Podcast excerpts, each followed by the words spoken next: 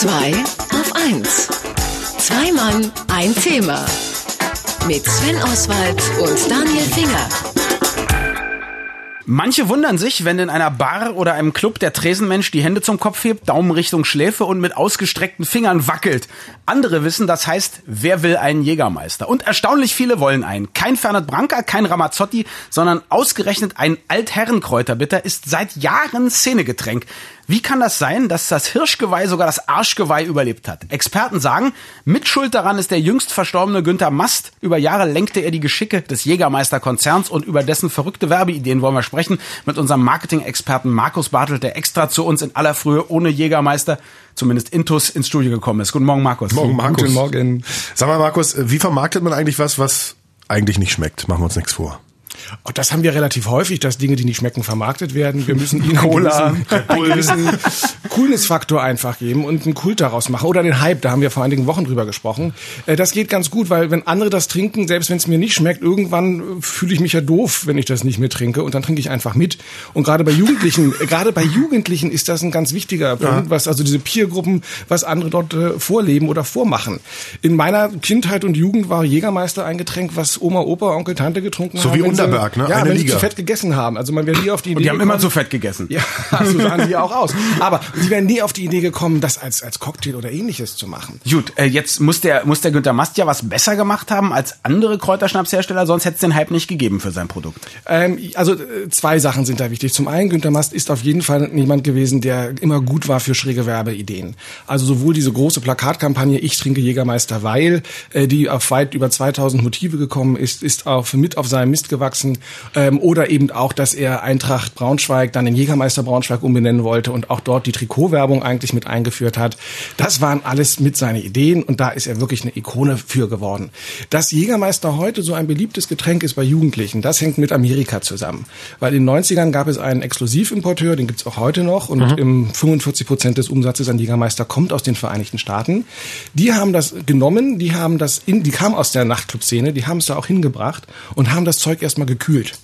So, und kalt schmeckt Dann schmeckt es nicht mehr ganz so dann schlimm. schmeckt es nicht mehr ganz so schlimm. So, da ist aber nur was im Kühlschrank drin. Daraufhin haben die eine Zapfanlage für die Bars erfunden, weil nur was ich sehe, kann ich auch bestellen. Das war so ein Durchbruch. Also die Leute haben eine Zapfanlage gehabt, haben gesehen, ey, da gibt's Jägermeister, coole Flasche, das dürfen wir nicht vergessen, ja, also dieses Logo und der Hirsch und, und Orange. Ja, vor allem in Amerika, oder? Ich Da meine, kommt's auch dazu. oh, it looks real German, I like it. Ne? Jägermeister steht in den Vereinigten Staaten das Wort als stellvertretend für Kräuterschnäpse. Also das ist so wie Tempo bei uns für alle Taschentücher, ist Jägermeister dort für jeglichen Kräuterschnaps. Der hat die Jägerretz erfunden und er hat vor allen Dingen in Amerika was? die Jägerretz. Das sind so diese Mädels, die in orange und kurzen Röckchen rumlaufen und Leute animieren, Jägermeister zu trinken.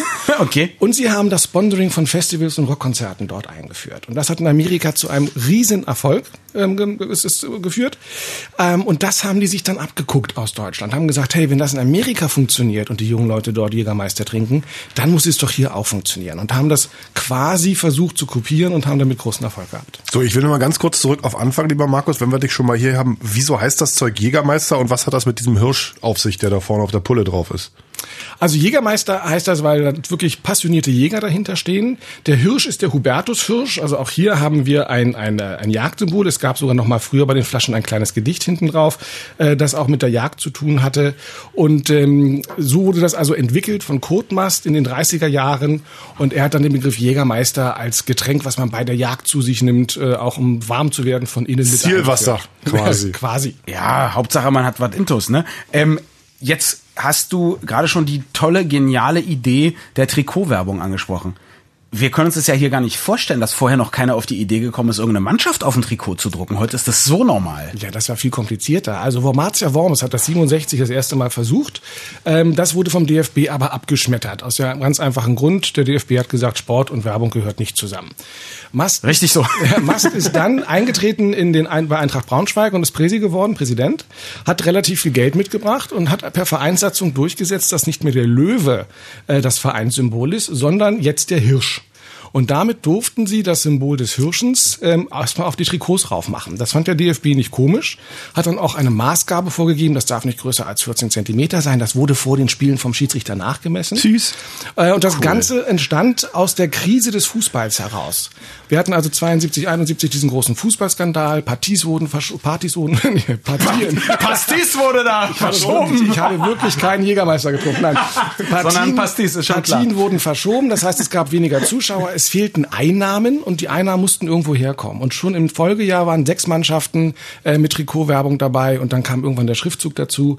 Ähm, Mast hat sich durchgesetzt und Mast hat aber leider auch mal gesagt, er interessiert sich überhaupt nicht für Fußball. Es geht ihm nur um die Werbung und da musste er dann seinen Präsidentenvorsitz wieder abgeben.